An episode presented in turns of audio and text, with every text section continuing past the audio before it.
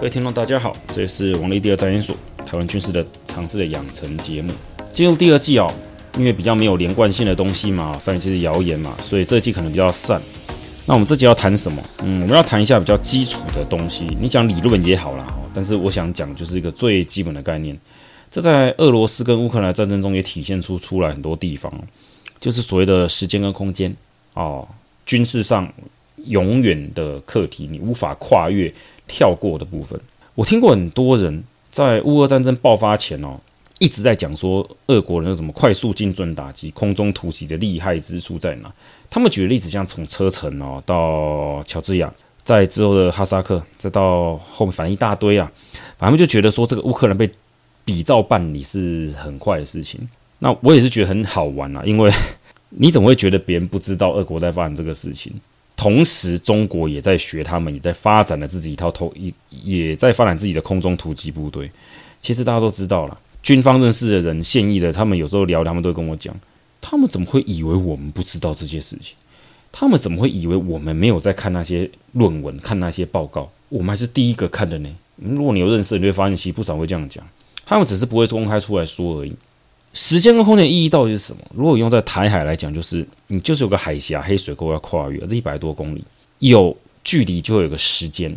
例如，你今天军机从中国飞来，最近一百三十公里，开超音速，对啦，几分钟就到了。但各位晓得你这个耗油是多耗的吗？开车哦，各位应该多少点概念，就是你从台北到高雄，全程慢慢开，跟一路踩油门飙到底开，那个耗油是不大一样的。飞机更不用讲，你有没有开后燃器哦？那个加速器都会不大一样。我要提的这个概念就是说，你时间跟空间这是在军上你无法回避的问题。很多人在看这个事情时都会觉得一百公里一百公里有差吗？有差。海面上跟那个什么陆地上是不同的。在那个俄乌战争中，我们可以看到，俄国的突击部队表现为什么不好？很多人都有解析的，我就不讲太复杂。会失败的理由其实很简单，就是这种突击部队他没有办法携带重型的武器。一旦你没有重型装备，你一落地就很容易被守军反过来反杀。人啊，对抗不了装甲，你一定要有对抗装甲的武器，最起码就是反坦克武器之类的嘛。但是即便如此，你遇到好几倍以上的兵力夹杀，你还是没什么指望。所以你看，俄国头一天那个什么机场的攻防战就吃瘪。那当然后来呢，他们又大军压进去夺回，那是一回事。但可以看得出来，这种斩首行动的失败之处到底在哪里？台湾有人一直在提这个，就是让我觉得不能够理解，就是他们一直在否认实际上在发生的事情。俄国在乔治亚会成功，甚至在布拉格也成功，甚至说你看那个，甚至还有以前的案例，那个叫那种图叫以色列嘛，在乌干达机场营救人质那个行动，其实都是很特殊的情况。为什么说时间空间这个很重要？我这边讲个概念给大家听，时间序列是一定很重要的，就是。你如果在这个时间发生了 A，那么后面就会产生 B 的结果。如果 A 没发生，那就产生 C 的状况。这去做生意就知道了嘛。这个订单有成跟没成，公司因为有没有赚到那个营业额，后面会不会有点调整？假设你们公司就做这两个客户的生意，A 客户没有了啊，你会不会做点调整？赶快，不然今年没业绩啊。这或多或少都会的啦。我的意思是哦，我就稍微几个比较很基础或者很。不是很正确的讲法，但是大家想一下，就是今天空中突击的做法，假设来打台湾，他要打哪里？他要攻哪里？这种空中突击一定要抢机场，不然你无法用所谓的叫做运输机送来大量的部队。那你到底是在哪边下降啊降降落？台北松山机场嘛，再来桃园机场哦，高雄小港机场之类的，你总是要有个地方嘛。啊，第一个是这个地方好不好降落？降落之后，他有哪边可以去？如果各位很难理解，我们来想一下，就是说，假设他今天降落桃园机场哦，中共的那个解放军的空降部队在突击我们的桃园机场成功，让他杀进台北，你觉得降比较快，还是直接去空降松山机场比较快？一定松山机场嘛？各位从桃园机场带到台北市就知道那个要围多啊，还要过桥干嘛？超麻烦的吧？好，那我们来想个问题，就是说，你这个突击要怎么进行？照俄国对乌克兰的做法就一样啊，飞弹先打。打掉他们的就是只管通行的，就是雷达站哈，打掉一些防空基地，让自己的空降部队处在安比较安全的情况下，先用小规模的直升机部队突击夺下一个机场，后面的那个运输机再赶快来降落，送来大量的部队，建立一个滩头堡哦，这样子。各位有没有发现哦？在台湾这边就有一个很大的问题了。这个问题是什么？第一个是你的空降部队，你要过来，你一定是搭运输机，不用讲。直升机要通要通过一百多公里，好，注意哦，直升机如果要机降部队一百多公里，你一个就是叫做可以携带这个算空降兵的哦，突击部队的直升机，算你二十个人好了，你有几架这个直升机？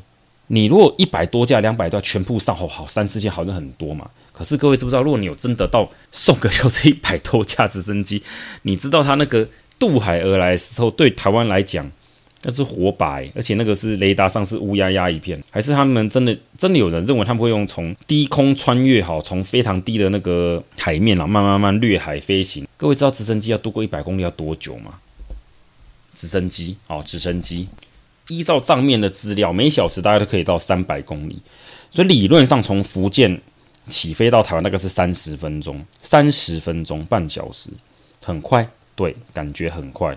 各位有没有想过，如果台湾处在第一波被这样飞弹打击的过程中，我们会完全到失去一切的防守能力，不管是什么，任何的对空飞弹还是野战防空，全部都消失不见吗？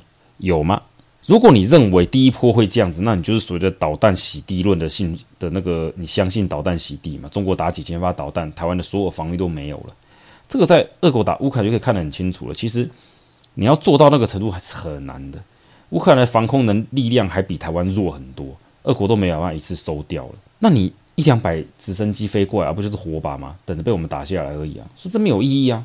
那假设你是完全不发动任何飞弹突袭，直接派直升机冲过来，然后打算后方的运输部队，这个各位想想看就可以知道了。运输机也算飞得慢。台湾的空军什么通都还健在的情况下，你这样做的意义在哪里？这种空中突击要斩首作战的做法不是行不通，但通常出现在什么情况？你看过去所有的战例都是在大国对小国。我所谓大国小国，不是指那个什么人口大小，是指军力大小落差很大的情况。换句话说，就是能保证我们的小规模的空中突击可以有效的固守这个地方，等到我们后面大部队到来。你如果是美军哦，他在伊拉克做那些做法，不要忘了是陆地哦，他们后面的陆军还可以开过去。俄国去打乌克兰的时候也是一样，空中突击失败之后，后面的陆军慢慢压上，也是可以达到他们想要的战果，只是比较慢。中国要怎么样把他们的部队从海上开过来？你算时间就知道不合理，因为海上的速度还是比陆地慢。你海上载那些部队过来，就是登陆作战了。诶，这更难呢，加一个登陆作战难度更高诶。所以你单纯要靠所谓的空降军。空降突击部队拿下台湾，各位有没有发现我讲时间空间的问题就在这边？空间的地理上面它的限制太多，时间序列来讲就有一个，你何时发动？我再讲一次，请各位永远记得。好，我这目的，我这个 packet 有点教学意义在，就请大家记得，我们在谈任何的行动的时候都要记得，你行动发起的前置条件，也就是你当下的环境下，你发动这个攻击是什么状况。没有跟你谈论这个状况的人，直接跟你讲，已经设定好所有的环境条件，不跟你讨论的人，那十之八都是有问题。我为什么这样讲？就是美军的火力高过伊拉克，高过他打过这些国家很多很多。他们有没有第一波就收掉人家所有的叫做只管通勤、防空所有的东西？通常也不是一天半天都做到。俄国跟乌克兰相比，空军差不多差十倍。那乌克兰的防空说防防空飞弹啊那些。固定式的那种雷达的，其实比台湾比其实比台湾少。那在这种情况下，俄国发动发射了几百枚飞弹，他们也没有做到一两波就收掉乌克兰所有的这种叫做对空防御的那个能力，也没有啊。那今天为什么你认为台湾中国打一波就没有了？当然，我这个没有发生的事情，我们都不能武断去断定会或不会嘛。只是各位有没有发现，在跟你提的这个人，他们是完全不希望你去讨论的。如果中国第一波就把台湾所有的防空能力都收掉，那当然，后面的剧本就会照他们想是很有可能的。但又回一个老问题，就是台湾的机动防御、机动雷达跟这种东西很多诶，直升机跟运输机，我们不讲战斗机哈，那种战斗机跟战轰机那个有时候很高度够高，也许我们这种机动防御还不见得能拿他们有很有效的办法。但直升机，各位应该也可以看得到吧？乌克兰在那个很稀薄的防御下，零零散散也可以把人家的空降部队打掉一大堆。中国要来进攻台湾，那个我可以直接这样讲，他能进攻的路线是固定的，因为你去想，假设直升机要攻进松山机场，他要从哪边进去？它会不会飞到个两千公尺、一两千公尺的高空？哦，像什么五直可以到三千公尺高，二十直二十到三千公尺那种高度，你不要闹了吧？这个高度对我们的飞弹重是有差的。那你能进来的地方，淡水河口，好，那几个地方就点就是那一些。就我们的守军来讲，要知道你在哪，太好打了。这个也不是说我在胡乱你，这个乌克兰事情才刚发生没多久，大家自己可以看一看吧。你做不到这一点，你一直跟我讲你的空中突击部队有效的打击，这个说真的，俄国已经试验给你看了。面对火力密度比台湾还要弱的地方，都发生成这个样子，换中国会如何？那种运输机一台载一两百个人，一发飞弹就没有了，他们也没有很有效的防御方法。你要把这几线都来送死，我是没意见。所以在这边空间时间，我们可以了解到，就是说，任何一个在谈论这种作战的时候，你不谈这件事情啊，一定有问题。他们很可能有很强烈的先入为主的意见。如果你看我讲事情，会发现，如果我也很武断的话，那其实我必须讲啦。你可能听我 Park 在讲事情都没有发现到，我其实这常常是用很保守的方式，我保留很大的空间，弹性在谈事情。像我跟一些军官他们在聊这些事情的时候，我也不会用武断的方式在讲。我不知道为什么很多人觉得很武断。我大概后来也可以理解，因为他们一直都很武断，他们觉得只要跟他不一样都很武断。反正该得罪的得罪光，我也不会演在就是在这边讲。台湾今天的防守哈，我们在讲这种任何的作战行为都是一样的。中国对台的任何行动，我们要看时间跟空间哦，不厌其烦是讲时空这两个条件，你一定有个当时发起行动的一个状态，你判断这样发动攻击是可以行得通的，你才会做嘛。啊，你的理由可能有很多嘛，军事上的或者政治上，觉得我们会开大门，第五纵队帮你忙，不见得嘛哦。俄国都已经告诉我们，他们试验过了，那很好啊。那我们要不要来想想看，就是说，他们在发起这种行动时的条件到底是什么？好比人家说封锁，你要封锁哪里？封锁一样有个距离嘛。假设来，又回到假设，台湾今天防御网完全存在，飞弹都还在，甚至我们空军都可以飞个大概七八百公里，丢个飞弹走。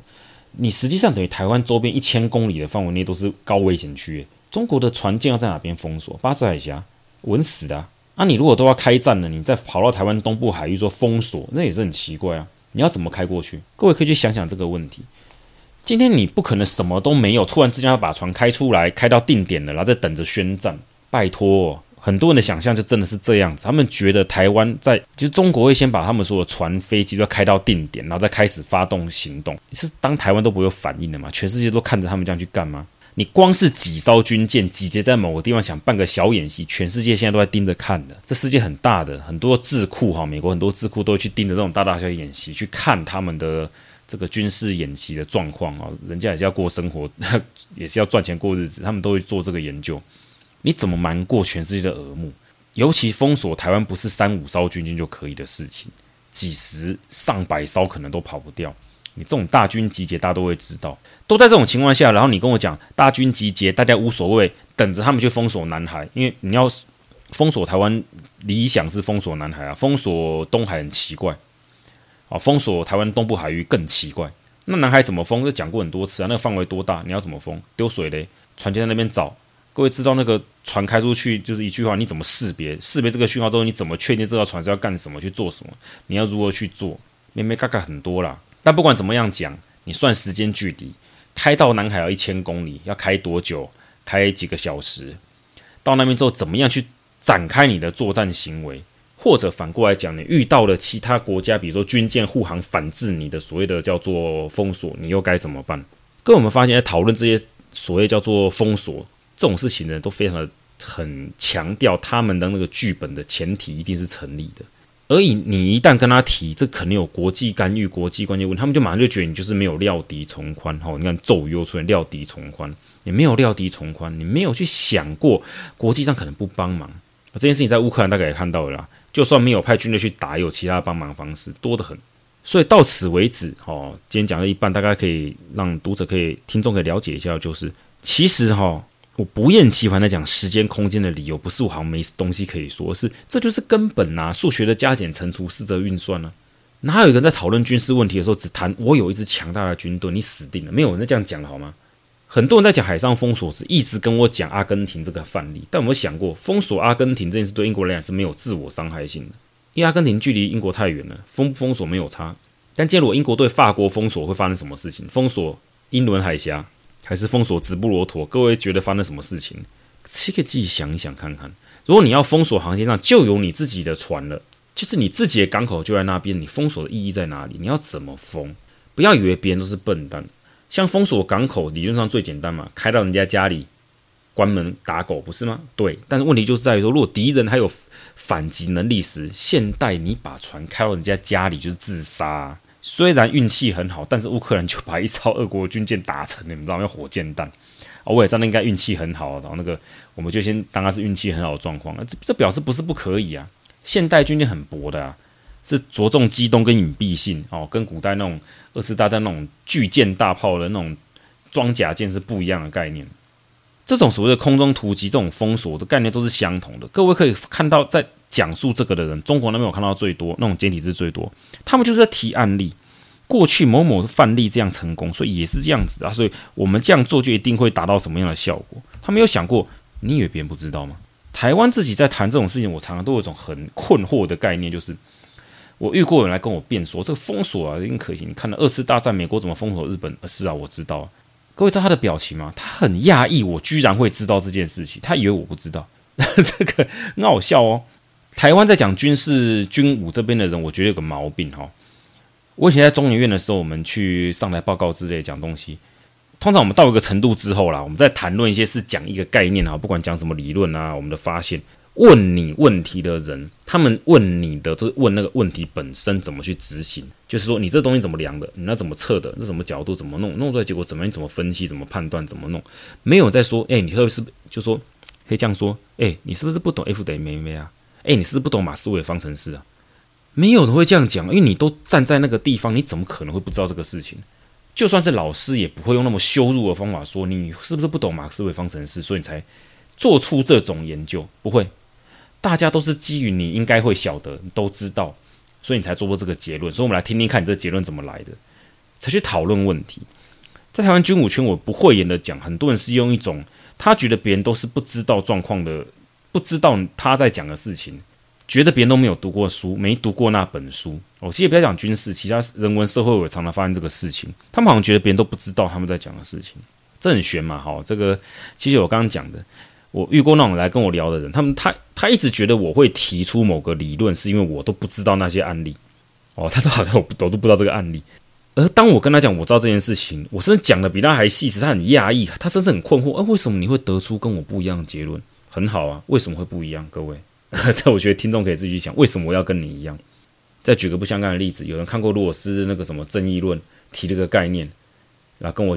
曾经跟我也不算辩啦，聊一聊，最后他跟我讲说，你应该去看看洛尔斯讲的东西。我说那本我有看过，那在哪边前面哪边讲过这个？他说啊，那你看过，你怎么会跟我想的不一样？你怎么会没有？你怎么会得出这个结论？哦，为什么要跟你一样的结论？你的结论是公定的吗？定理吗？没有啊，人家会举一大堆案例说应该要这样这样，可是最后一句话说有没有实际上的东西呈现出来？比如说你讲的无知之幕衍生出了你那个规则，有没有实际上应用的结果出来？没有。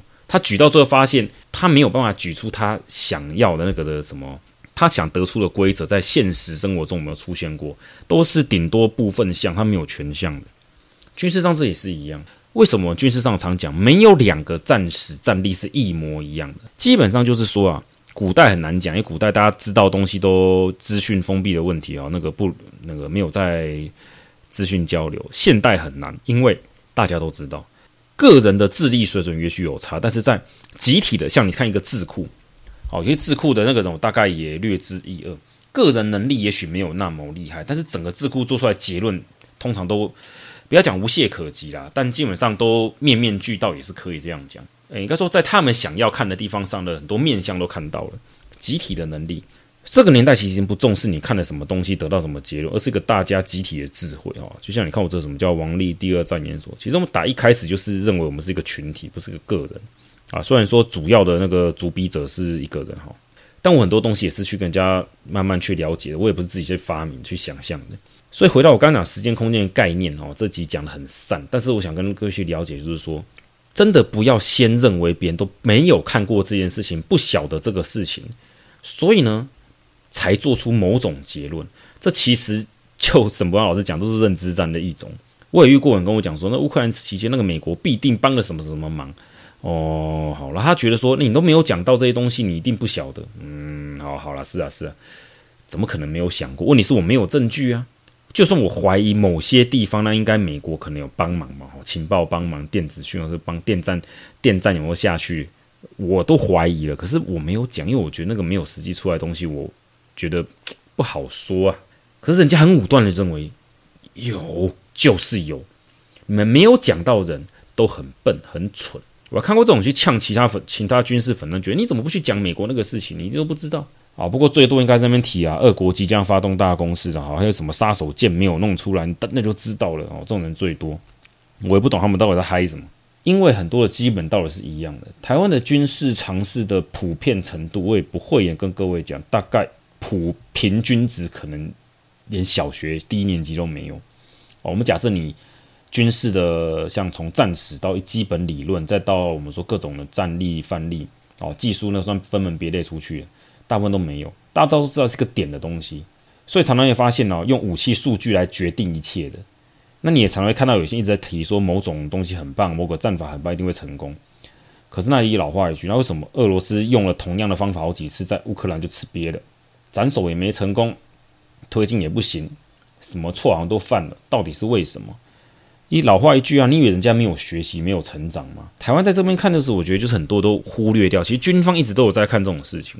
哦，就我认识到的那些职业军人跟学官，他们都有在研究这个事情。那相关的老师也一直有在研究，只是人家要写论文啊。你写论文的时候，能不能把很多私下讲的东西写出来是不行的。你只能写已经确定的事情，然后从确定的事情去写某一个结论。哦，这写论文写过应该就知道，就是我有用我自己的数据去写一套我认定的结果。哦，就好像说我自己以前做，我做镀膜的时候就这样子。我我我的论文我写出来的结果只有一个材料哦，只我只用了一个东西，但其实我用了十几种不同的东西材料，跟每种材料用了两三种方法去确定我想要确定的事情，最后我只挑了一种来用，所以我写出来的结果符合我提出的数据里面的东西，但其实我真的不认为事情是这样，因为我做了其他的东西，有点在否定我这个研究，可是。各位你也知道吗？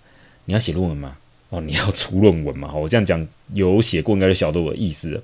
我要写论文，我没办法，而且我写的东西也不是错的。我事后过，我过个一年半载，我再回来讲，我这边有发现，我更确定我这可能不对，也是可以的。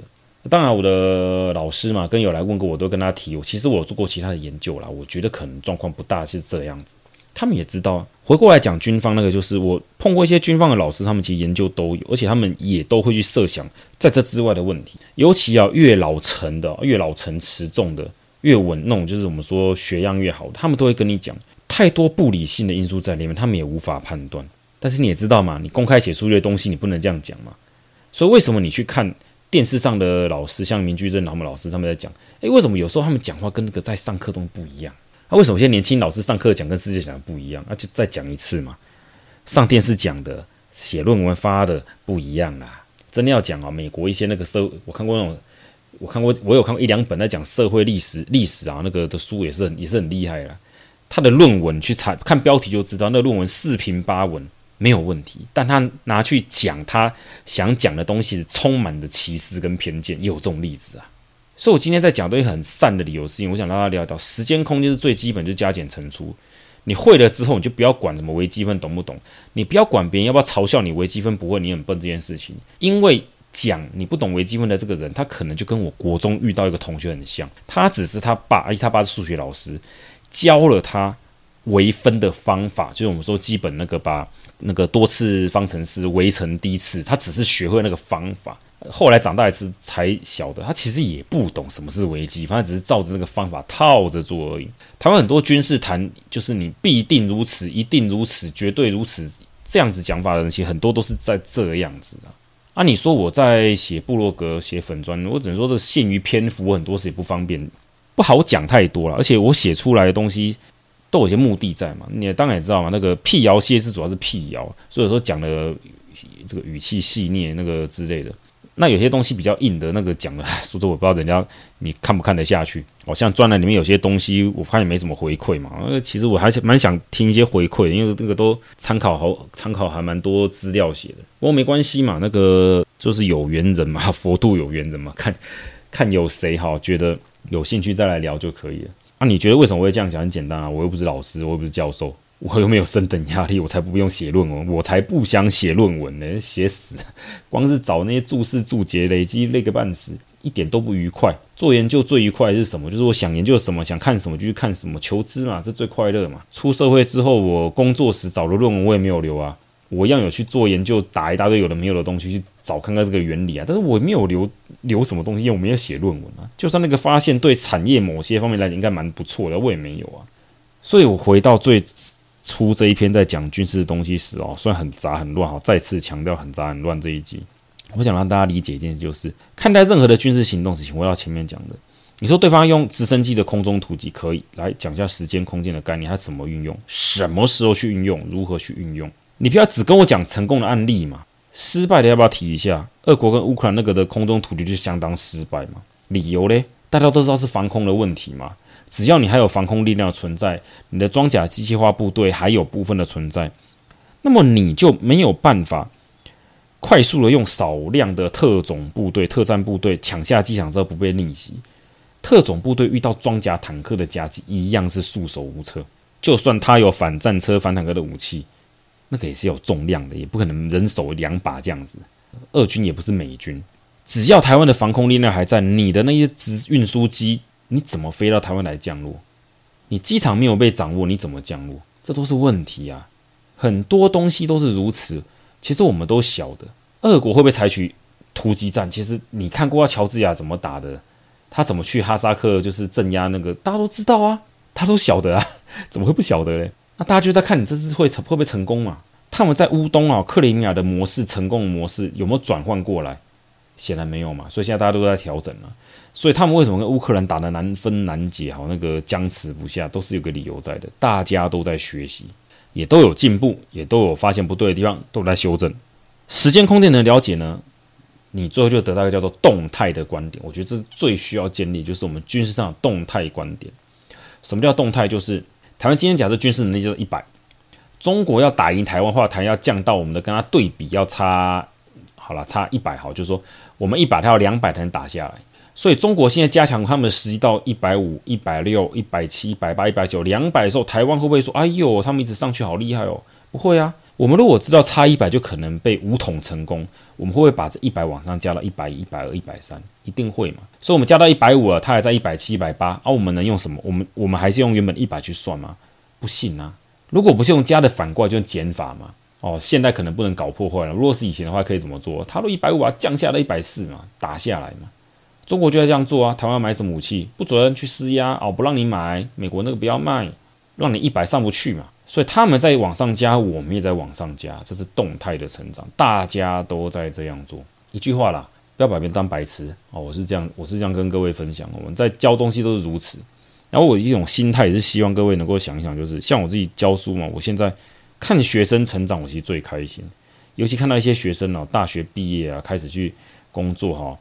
你就觉得你好像真的教出一个对社会有用的那个是，真的是很开心。你会不会觉得他超越你是件很难过的事情？我不会，一点都不会。你为学老师为什么要担心学生超越自己？不本来就应该要这样子吗？所以今天我们在看军事这些东西时，其实我也慢慢在想了，是不是哈要开始类似叫做开班授课吧，教一些年轻点的朋友一点常识性概念，把它拉上来一点也好啦。哦，想归想了，会不会做到不知道嘛？我就觉得人哦，不能说永远就只是只是为了自己满足自己而已，这其实是不对的。我教书教这么久，我觉得最大的感慨就是，好的老师都是想要学生超越自己那一种，而不是哦觉得学生永远都比你烂，啊你永远都要当最好的老师，这不是，这是大师心态哈。我觉得免得啦，好，谢谢大家。